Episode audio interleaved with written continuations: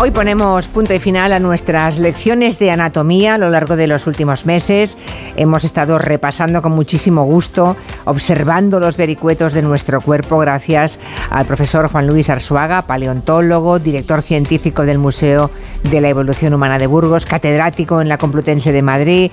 Profesor Arzuaga, estoy un poquito triste porque siempre las despedidas son un poco tristes, pero será por poco tiempo. ¿eh? Algo, algo nos inventaremos, ¿no? Seguro que sí, seguro que sí. seguro que. Bueno, hoy además pillamos al profesor Arzuaga pobre corrigiendo exámenes. Claro. Por si hay algún alumno que nos... ¿Qué tal, qué tal han ido los exámenes? Pues profesor? bastante mejor de lo que yo me temía. Ah, bueno. Sí, sí, estoy contento. Está contento. Bueno, ¿hay algún error así que mm, abunde más que Hay, otros? hay algunos y siempre, por, eh, muchos de los errores que yo digo en clase que no hay que cometer, pues luego caen en ellos. Por ejemplo, me hace mucha gracia, pero todos dicen que para ser bípedo, que nos decimos bípedos, Sí. eh, y, o que se puede reconocer a un fósil como una especie bípeda, si tiene la cabeza del fémur redondo, dicen ellos. Entonces yo intento explicarles que todos los mamíferos tienen la cabeza del fémur redondo. eh, eh, que no tienen más que mirar si se comen un cordero, como tiene la cabeza del fémur, ¿no? Redondísima, tiene esférica, sí. ¿no? Sí, sí, o sea esférica, que eso sí. no, no nos hace bípedos. Y, pero, entonces ellos, pero debe de ser algo que circula por ahí y lo copian. Y luego todos, todos cometen, todos escriben mal los nombres científicos que ya imagino que debe ser una cosa dificilísima de asimilar. Por ejemplo, Homo sapiens, el nombre del, del género, la inicial de Homo va Sí. con mayúscula, Ajá. pero sapiens va con minúscula, ¿no? De manera que es un nombre, los nombres científicos Caray, qué son detallitos, qué Bueno, detallitos, hombre, pero un profesional, profesional no puede poner, no puede escribir mal Homo eh, sapiens, las- tiene Homo razón. sapiens, digo yo, ¿no? No puedes querer hacer paleontología y no escribir eso y no bien. escribir Homo Estamos sapiens, de por lo acuerdo. menos nuestra especie. Aparte de que luego muchos dicen el sapiens, el erectus, ¿no? Sí. Y cosas así, utilizan la- el segundo nombre del nombre científico. Y otras cosas por el estilo. Bueno, pero, que ha ido mejor de lo que pensaban en esos exámenes. Bueno, aún, Pues no, sí. aún no ha acabado de corregir, ¿no? Aún no. No, pero ya los que tengo, o, o- o he corregido primero a los mejores, que no lo sé, o porque a lo mejor los últimos en entregar son los que han escrito más, no sé. Eh, pero ya veremos. Ya veremos. Bueno, bueno, que desde aquí los que estén escuchando, que paciencia, que falta un poquito para tener notas, pero que no ha ido mal del todo. Vamos a ver. No, no. Bueno, ah, como hoy es la última clase, vamos a hacer un poquito de tutoría, si le parece, profesor Sí. Arzuaga, Claro porque que han sí. quedado algunos temitas pendientes, teníamos alguna duda de los oyentes. Por ejemplo, dudas que nos han llegado. Ah, ¿Por qué nos pusimos de pie? Esa es una de las. mm, mm, volviendo al tema de la postura bípeda, ¿no? De la que Sí. acaba de hablarnos. Ah, ¿Por qué nos pusimos de pie? Pregunta un oyente. Pues seguramente no hay una sola razón. Eh, hemos estado muchos años buscando la razón para ponernos de pie. Eh, de entrada puede que no se necesite ni siquiera una buena razón, porque la alternativa, teniendo en cuenta que somos primates, que antes vivíamos en los árboles, la alternativa es el tipo de locomoción cuadrúpeda que tienen los chimpancés y es muy mala en términos de consumo de energía. O sea que la alternativa a la locomoción bípeda de los humanos es la locomoción cuadrúpeda de un tipo especial en el que se dice que caminan apoyando los nudillos, ¿no? Sí, sí. Que, que tienen, no son los nudillos, pero son los dedos, el dorso de los dedos, y ese es el tipo de locomoción que tienen los chimpancés y los gorilas. Y cuando se han hecho estudios de consumo energético, de, de eficiencia de ese tipo de locomoción, se ha visto que es peor que la nuestra. O sea que tampoco. O sea, por eficiencia era, es una Era muy difícil mejorarla. ¿no? Plausible, es una respuesta plausible, ¿no? Y luego además, y luego, y sobre todo, eh, que además de eso, de que no tiene un coste energético, luego resulta que permite hacer muchas cosas que la locomoción cuadrúpeda no permite, como por ejemplo transportar cosas, desde niños hasta alimentos o lo que sea, ¿no? Es Nos verdad. permite caminar. Y otras muchas que tienen que ver ya eh, cómo llegar a, desde el suelo a determinados frutos o alimentos. Eh, por supuesto, libera las manos de la locomoción y eso permite que se puedan emplear o utilizar para la manipulación fina. Eso ha hecho posible luego la tecnología. Eh, luego ya eh, también la superficie de piel que se expone o que recibe los rayos solares en, al mediodía, que es cuando son más intensos, más verticales, cuando el sol está en todo lo alto, pues si, te- si estamos puestos de pie, Es menor. hay menos superficie, Claro, claro. luego eh, y así podríamos seguir. Bueno, que fue un acierto, vamos. Es que tengo muchas preguntas, ¿eh, doctora Arsuaga? Por eso, por eso. Pero vamos, que fue un acierto ponerse de pie, está clarísimo. Hemos llegado hasta aquí mm, con todo lo que se os Bueno, somos grandes caminantes, somos enormes caminantes. Exacto. Otra más. Tomás pregunta, que ¿por qué los seres humanos somos omnívoros?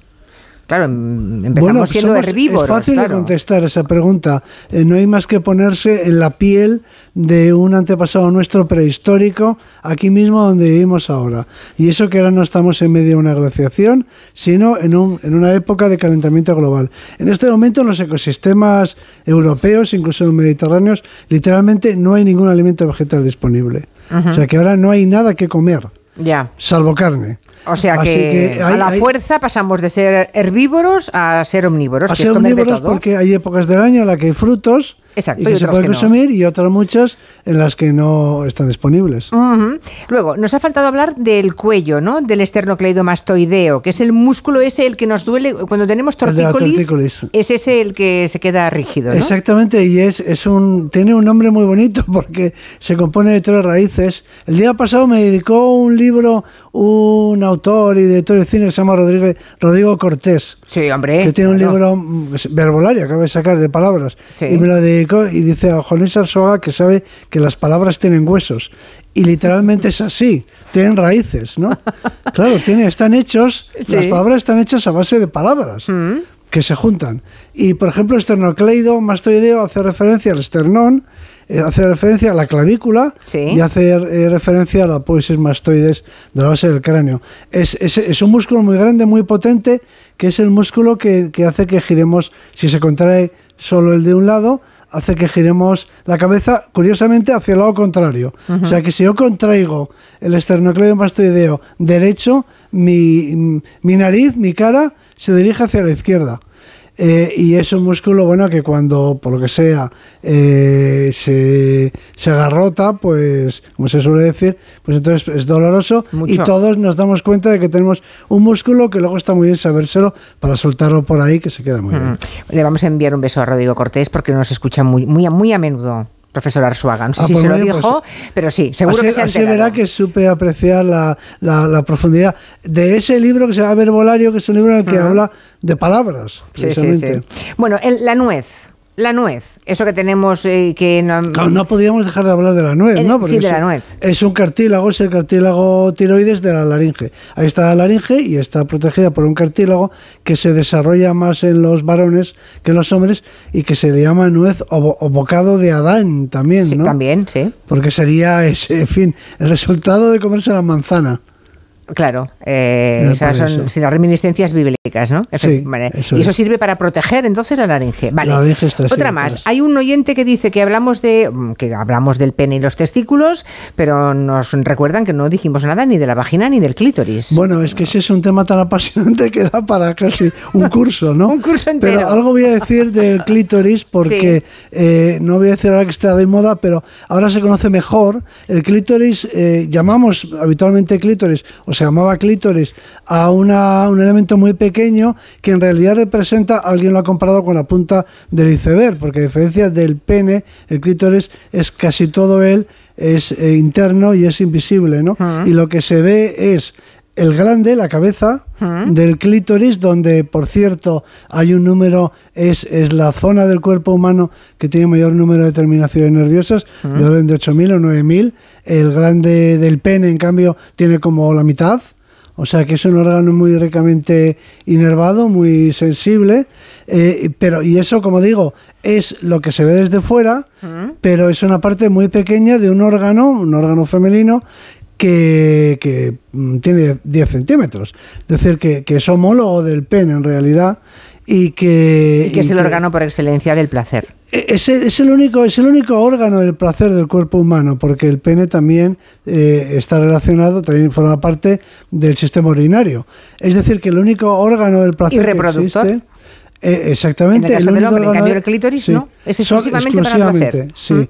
Y luego, pues eso, tiene ahora, y, digo que ahora eh, hay imágenes que antes no había, porque antes en todo caso se representaba simplemente el glande, la cabeza del clítoris y no la parte interna, que es lo que se ve además en los libros de anatomía y demás, eh, pero ahora se ha presentado, o sea, bueno, con estas técnicas modernas, ¿no? De, de imagen, pues se ve mucho más claramente, incluso en tres dimensiones, se ve en tres dimensiones, eh, que ahora se ha hecho un modelo tridimensional, incluso se puede imprimir, incluso se vende eh, este modelo del clítoris, y es que es un órgano, aparte de muy interesante, es un órgano que tiene mucha estética, eh, se, le ha comparado con una orquídea, por ejemplo, entonces está compuesto pues de esta parte que es la visible y la que se conocía, la externa, la que se ve desde fuera, que es el grande, la cabeza, pero luego, eh, luego hay mucho más, eh, porque hay un cuerpo y hay, un, hay, unas, eh, hay unos bulbos cavernosos, en fin, y todo ese conjunto pues es de gran tamaño y luego y, de gran tamaño y visto en tres dimensiones muy interesante. y hay que decir... quiere, preguntar algo en Eulalia. No, no, lo he visto y es un poco como el monstruo del lago Ness, ¿no? Tiene como, como un cuello largo así ah, con la cabeza y luego tiene unas patitas así, parece, parece un animal. Claro, tiene unos cuerpos cavernosos. Es totalmente lo sorprendente, es lo, lo homólogo que es, lo parecido, porque es que tiene un origen embrionario común. Es decir, que no se diferencian el, clítoris no se diferencia del pene hmm. hasta casi los dos meses de, desarrollo. Hasta ese momento es un órgano indiferenciado. Eh, cuando empiezan a producirse, empieza a, producir el feto testosterona es cuando se produce la diferenciación sexual, pero hasta ese momento es el mismo órgano. Sigo, sigo, que mm, ya veo que es apasionante lo del clítoris, habrá que hacer un especial clítoris, ¿eh? está clarísimo. Que, vale la pena. que no pase, ahora ya como mínimo ya todo el mundo sabe pronunciar el nombre, ¿verdad? Eh, Además. No implica nada más, pero yo recuerdo una vez que le dije a un compañero hace muchos años, hace décadas, que mm, hizo un especial sobre el clítoris y me dijo, ¿tú crees que le interesa a alguien saber eso del, eso del clétoris, clétoris, y recuerdo que le contesté, mm, a tu mujer le interesaría mucho que tú supieras algo más. Pues, en fin, ¿Dónde está? Eh, queda pendiente. Para situarle, sí, sí, queda pendiente. Vale. Mm, otra pregunta, un oyente, eh, Matías, ¿Por qué los hombres tienen pezones si no los usan para nada? Pues mira, eso mismo se ha hecho del clítoris, precisamente. que efectivamente que se desarrolla, claro, eh, sería muy complicado como, como una parte del desarrollo es común, pues lo que sucede es que luego hay partes que son, digamos, en uno de los dos sexos, eh, en el caso de los pezones, en el caso de los hombres, eh, ya luego no se desarrolla la glándula mamaria, pero hasta ese momento, como el desarrollo ha sido común, ya se habían formado los pezones, con lo cual los pezones permanecen. Pues era mucho más complicado desformarlos, ¿no? Claro, ya están hechos, pues ahora. Ya están hechos, no sabíamos si iba a ser varón o hembra, ¿no? Eso no, es que no se sabe hasta que no empiezan a diferenciarse los dos. Pero tengo que decir que eso mismo se ha dicho del clítoris, volviendo al tema. Eh, se ha explicado diciendo, Pero bueno, a mí sí pues que sí me ocurre que sirve para algo, ¿eh? No, sí, claro. Por eso, por eso es muy sorprendente que se diera esa explicación, ¿no? Claro. Se decía, bueno, es que en realidad es un pene que, que no se ha desarrollado. ya, ya, ya. Que no sirve para algo, no, en manos inexpertas no sirve para nada, desde luego, pero en otras sí. Bueno, otra consulta. Un audio nos ha llegado esta vez. Me vale cualquier respuesta. Me gustaría que lo mínimo que me diga me va a interesar. Me gustaría saber algo desde su punto de vista sobre la homosexualidad humana. Gracias. Bueno, pues muy interesante también. Eh, se sabe eh, muy poco porque, eh, pero al menos voy a decir algo que puede ser útil. Y es que no existen genes específicos para los comportamientos humanos. O sea, poniendo un ejemplo mm, así mucho más pedestre, no, no, hay un, no, no hay un gen para el sentido del oído para el oído musical. No hay un gen para, los para, para cualquier aspecto de la personalidad o de la conducta. Nos empeñamos en imaginar que cada uno de esos rasgos del comportamiento que distinguen a las personas, pues tiene un, gen específico, ¿no? Es mucho más complejo. Eh, interaccionan muchísimos genes en el, en el individuo mm. para producir un individuo adulto. Entonces, ahí en esa interacción es donde se expresan los genes, unos condicionan a otros y además condicionados por el ambiente. Con lo cual, creo que esta, esta pregunta va a ser muy difícil de contestar nunca, porque no debe de ser el resultado, no tiene una herencia, si tiene un componente genético, que podría tenerlo, no va a ser un, un único gen, sino que serán varios que en un sistema de genes que en función de los ambientes, incluyendo el ambiente fetal en el que se desarrolla eh, el individuo ¿no? hasta el nacimiento, pues producen unas orientaciones u otras, ¿no? Es decir, que aquí hay una herencia que no es determinante. No hay un determinismo eh, genético. Genético, vale, Ni en este ni prácticamente en ningún otro rasgo ¿eh? del comportamiento. Pero como hay rasgos físicos que sí que tienen alguna una herencia un poco más eh, específica, ¿no? con, con pocos genes, eh, nos empeñamos en atribuir a los comportamientos también eh, un determinismo genético que, no existe. Bueno, estamos llegando al final y tenemos aquí a Eulalia Rosa, que ha preparado un repaso final de la asignatura. Creo que has hecho un resumen de algunas cosas que, atención, ¿eh? que, que, ella, y me temo que todos los demás, vamos a ver si coincidimos o no. Las cosas que hemos aprendido con el profesor Arzuaga, hemos aprendido muchas cosas, pero cinco en concreto que tú no sabías. Bueno, he puesto cinco, pero son siete, es por el clickbait. Ah, ah vale, pues venga, ¿cuáles son? Son cosas que me han llamado la atención o me han gustado. Por ejemplo, la primera es el concepto anatomía del dolor que básicamente viene a decir que quien no llora no mama. conocemos la anatomía por aquellas cosas que nos duelen. Sí. Pero si no molesta, pues oye, que no, que no se queje. Vale. Entonces, me parece interesante que pensemos en conocer a nuestro cuerpo antes de que se nos queje. Antes de que queje, vale. La segunda, hemos aprendido mucho vocabulario y muchos improperios muy interesantes. Una de las palabras, aparte de esternocleidomastoideo, que, que ha salido. ¿sí? Exacto, para, para decir una palabra larga, una que me ha gustado mucho es astrálago. Uy, eso como insulto es maravilloso. Astrágalo. ¿eh? Tomen nota, llámele a alguien astrálago. No, astrágalo. Pero eso es astrágalo. la Astrágalo, astrágalo. Exacto. Astrágalo, ahora. Eh, astrágalo es un nombre perfecto para un perro, un perro grande. Aquello, ven aquí, astrágalo. vale. y además me ha gustado mucho porque es el nombre, es un hueso que está en el talón mm. y que es el nombre del hueso que se usa para jugar a las tabas. Claro. Sí, pero Astrágalo suena como Asdrúbal, ¿no? Como a nombre de general Felicio. También. O cartaginés. Sí, es, verdad. Asdrúbal, es verdad, suena Asdrúbal. Pues es, es un nombre que aparte me gusta mucho también para una amenaza. En el momento adecuado le puedes decir a alguien, voy a usar tus pies para jugar a las tabas. Tampoco está mal, tampoco está mal. Creo que también lo de, algo del culo te ha gustado. El tema del culo fue muy interesante. He aprendido que el culo no sirve para sentarse. Fantástico, es verdad. Sirve para levantarse y de las cuclillas, que es una posición muy útil y que deberíamos ejercitar. En la playa, por lo menos. En la playa. al, menos te quedaría claro que no hay que llevarse la silla a la playa. Exacto. No, no, hay que, hay que usar las cuclillas para todo. Cuando estés eh, jugando las cartas, en la playa. Vale, ¿qué más, qué más te ha sorprendido? Barra aprendido. Aprendido, eh, que somos eh, el único animal que no tiene hueso en el pene. Se perdió el hueso del pene. Se perdió. Afortunadamente. Afortunadamente. yo, sí, yo lo celebro, la verdad. Sí, afortunadamente. Y otra cosa que he aprendido es que hay mucho cornudo suelto por ahí. ¿Y eso? Pues que tenemos un cuerno en la nuca. Ah, vale, sí. Hay mucha gente con un cuerno en la nuca. Esa protuberancia. la protuberancia occipital externa. Y Pero te, has, te, has, fijado a partir de.? Sí. Claro. Cada vez que voy en el tren con una persona o un señor un poco calvo, voy mirándole la nuca y pienso, este también tiene el cuerno. y, claro, y ahora me imagino que los oyentes se están palpando. Pues es que es lo que primero que haces, es buscarte el cuerno. Eso es, ¿qué más? Otra cosa, he aprendido aunque ahora no se aplique mucho, que el sudor es una ventaja evolutiva. Claro. Pues es un tema que hemos, hemos abordado un par de veces, que es que el cabello y la barba crecen indefinidamente, pero los pelos del cuerpo no.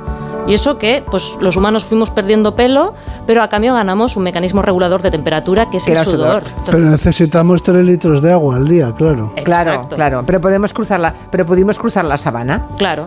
con agua, con cantimplora. Con, agua y, sudando. A partir de junio, cuando empecemos a sudar terriblemente, mm, vamos a intentar recordar que eso no es una ventaja evolutiva. Eso es. Y la última, la que más me ha gustado, es que dice el profesor que la playa es el lugar donde mejor podemos imaginarnos cómo éramos en el Paleolítico. Es un entorno natural.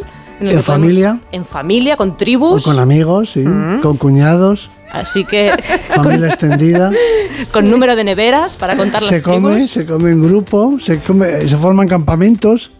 Fantástico. Así que a partir de ahora, cuando visualicen la playa, van a. Es un lugar de estudio. Van a sonreír pensando en Juan Luis Arzuaga. Bueno, recuerden, si han perdido alguna de las clases o quieren volver a escucharlas, en la web de Onda Cero tienen todos los podcasts de estas lecciones de anatomía que son una auténtica joya.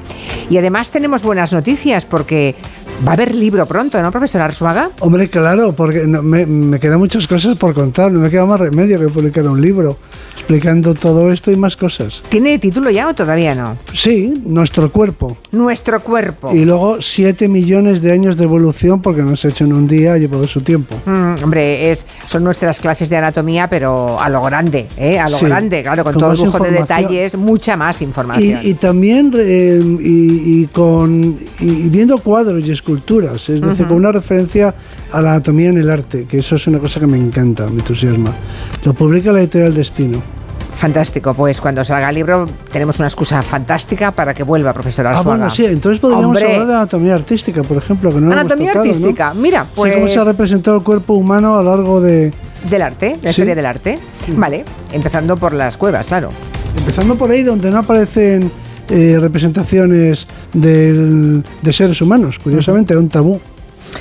Pues profesor Arzuaga, ha sido un placer estas 18 semanas que hemos pasado juntos. ¿Ya tantas? 18, sí. Sé que los oyentes las han disfrutado enormemente y hay algunos escribiendo que se quede, que se quede. Bueno, le damos un poquito de descanso y ya volverá, no se preocupen, ya volverá. Profesor, un lujo como siempre tenerle y aprender. Igualmente, ha sido un placer. Gracias. un abrazo. Adiós.